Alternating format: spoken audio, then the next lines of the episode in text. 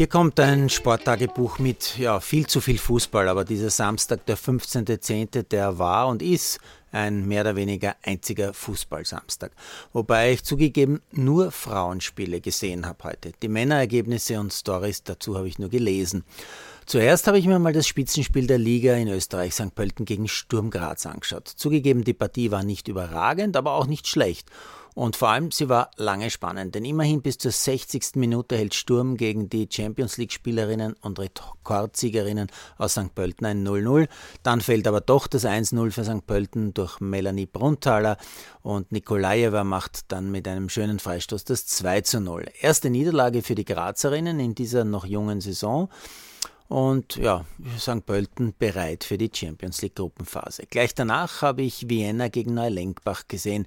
Zugegeben kein gutes Spiel, aber lange spannend, denn in dem Match fällt nur ein einziges Tor und das ist eher ein Glückstreffer für Neulenkbach, hat aber für den ehemaligen Serienmeister gereicht, um Sturm in der Tabelle als Zweiter abzulösen mit diesem knappen 1 zu 0. Naja, und äh, gleich danach habe ich mir zwei Partien aus der spanischen Liga angeschaut. Zuerst Atletico Madrid gegen Huelva.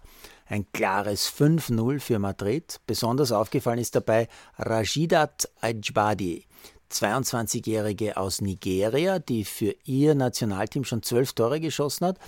Äh, die hat heute für Atletico gleich viermal getroffen. Das Führungstor nach einer halben Stunde und dann einen Hattrick in der zweiten Hälfte. Atletico übrigens Dritter in der spanischen Frauenliga. Und im direkten Vergleich mit Österreich muss ich natürlich jetzt zugeben, deutlich höheres Tempo, deutlich mehr Dynamik, deutlich bessere Technik und so weiter.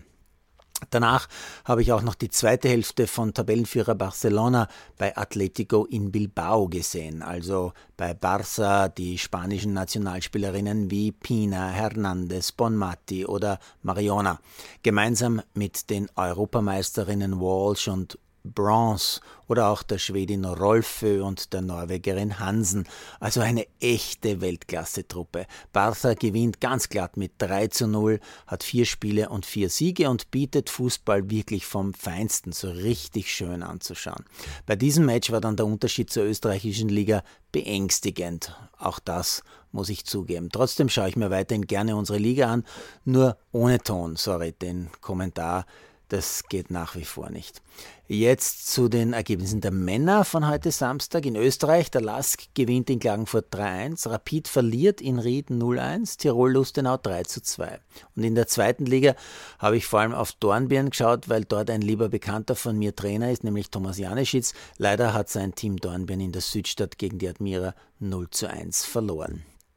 In Deutschland gewinnt Leipzig gegen die Hertha mit 3-2, Mainz gewinnt in Bremen 2-0, Stuttgart gewinnt gegen Bochum 4-0 und Frankfurt zerstört Leverkusen mit 5-1. In England gewinnen die Hotspur gegen Everton 2-0, Wolverhampton gegen Nottingham 1-0 und Fulham gegen Bournemouth 2-2 unentschieden. Ja, und zum Abschluss ähm, eine private, ja, halbe Erfolgsmeldung. Mein Schwiegersohn hat gestern Nacht gegen Bozen mit den 99ers ein Tor geschossen.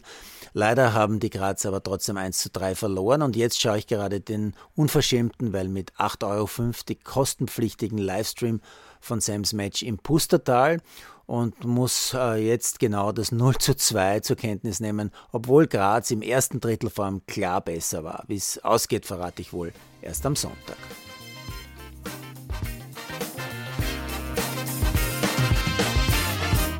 Produziert von Malderino Chiesis.